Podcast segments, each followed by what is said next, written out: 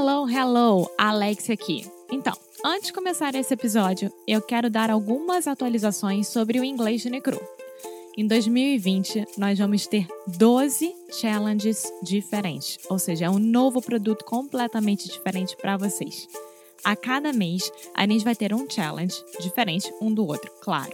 Então, por exemplo, nós teremos challenges sobre como melhorar o seu vocabulário, como fazer good first impressions, como ter o inglês melhor e mais natural possível durante conversas com nativos de inglês. Eu estou muito animada e quero muito, muito, muito que você participe.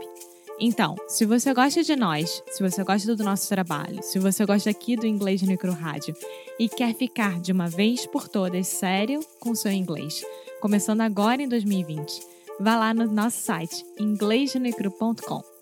Now, on with the show!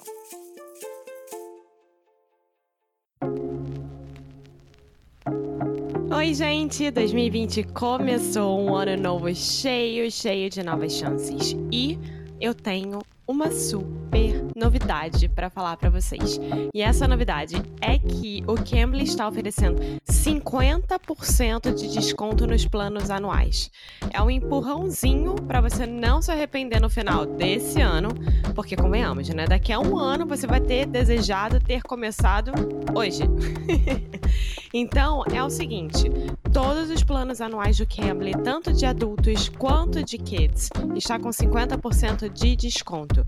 E o nosso código para você poder aproveitar isso é 50 no e cru para o de adulto e 50 no e cru kids para de crianças.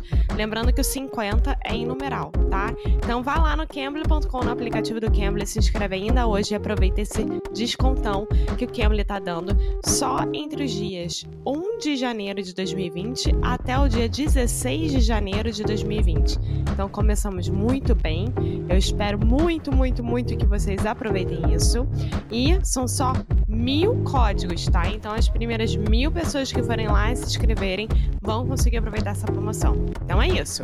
Corre lá, hein?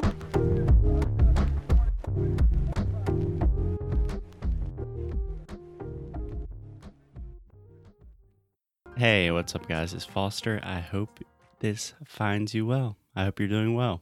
If you have read my work, you probably know that I really believe in the difference between studying and learning a language. So today I want to talk about two types of studying active studying and passive studying.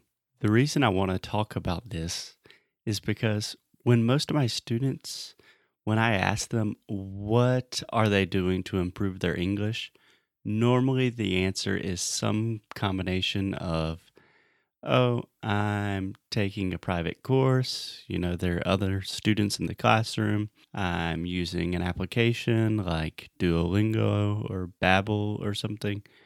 And I'm watching some series and some movies in English with subtitles. And that's great. Seriously, I'm really happy that my students are making an effort to improve their English. But these are all examples of passive studying which is really inefficient. So there's this language learning myth that if you just kind of listen to the language a lot, you will magically start speaking perfectly. And of course, listening in your target language is very important, but it does not mean that you will automatically be fluent. It doesn't just automatically make you a fluent speaker. And the problem that I have with passive studying is that it gives you the illusion, uh, it gives you the feeling, the sentiment that you're really learning the language, but in fact, you're simply just having the feeling that you're learning the language. That doesn't mean that you're not really learning anything. You're just kind of playing, or, you know, you just think you're learning, but you're not actually doing that much. So, if you're listening to this show, you probably had the experience of studying a lot, like going to traditional classrooms or studying vocabulary for hours and hours. And then when you talk with native speakers, You cannot communicate. And that's my problem with passive studying. It does not actually help your communication skills. So, here are some common examples of passive studying that I see my students doing all the time. Example number one watching TV or series, movies, YouTube videos in English with subtitles. Se você me conhece, você já sabe que eu acho legendas uma bosta. Pode ler muito mais sobre isso em nosso blog. But if you are just watching a show in English and you're also using subtitles, you're not actually listening to English, paying attention to pronunciation and the way people speak. You're just kind of reading, and maybe you will learn some vocabulary, but probably this vocabulary will not really help you when you're trying to communicate with native speakers. Example of passive studying number two changing your phone settings to English.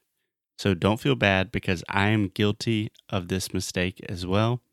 Currently, in fact, my iPhone is in Spanish, but just because the fact that I see the word uh, sei lá, uh, configuración, that doesn't really help me with my Spanish at all. So it's not an efficient use of my time, and it just kind of makes me waste more time on my iPhone. Okay, example number three of passive studying using a gamified app on your iPhone. So I'm talking about the apps where you have levels and games and it's fun. Duolingo. I know I say a lot of bad things about Duolingo on this show, but honestly, when was the last time that you talked to someone who spoke really good English and you said, Oh, your English is so good. How did you learn? And they said, Hey, man, it was easy. I was just going to work and using Duolingo every day for a little bit, and then magically I was fluent. It does not work that way. I promise. I'm not saying that it is completely useless. It is just very passive and it gives you the illusion that you are actually learning when in fact you are just kind of having fun, right? Example of passive studying number four listening to music in English while you are doing other activities. Please do not understand me in the wrong way here because I listen to Brazilian music all the time. I'm a big fan of using music to improve your language skills. But I listen to Brazilian music when I'm doing other activities because I love Brazilian music, right? It just makes me happy to hear samba, listening to Jorge Benjor while I'm studying or writing a blog post, but I'm not really learning the language. So listening to music in the background while I'm doing something else is just a passive way to learn. But if I really want to improve my Portuguese, eu analiso uma música para caramba, aprendendo a letra, focando na pronúncia, etc, etc. Okay, guys, and the final example of passive studying is casually reading in a language without reading out loud. Quer dizer, sem ler em voz alta. Believe me, I have read Harry Potter in three different languages, and it was not the most efficient use of my time. So if you're going to read in another language, always read out loud. You can record yourself if you're really ambitious, but if you just want to read some articles and maybe learn a little bit of vocabulary, not the most efficient use of your time. Okay, so I know this is kind of a negative episode, but the important thing here is that when you are doing passive activities, you don't really have an intention. You don't have a goal, you don't have an objective.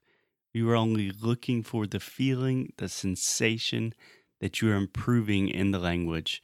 And you want this in an easy way, but you're not really improving that much. And don't worry, don't feel bad or anything because almost every language learner wastes a lot of time with passive studying. I know it is something that I am definitely guilty of too. So, in the next episode, I'm going to show you how to study more actively in a more active, intentional way and to really improve your English much faster and more efficiently. I will talk to y'all tomorrow. Aquele abraço, meus amigos. Até já já. Ciao.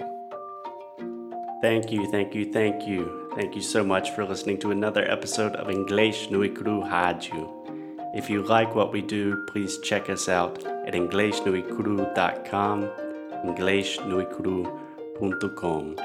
There you can find everything you need all of the episodes, transcripts, blog posts, articles, resources, and new courses that we are releasing this month.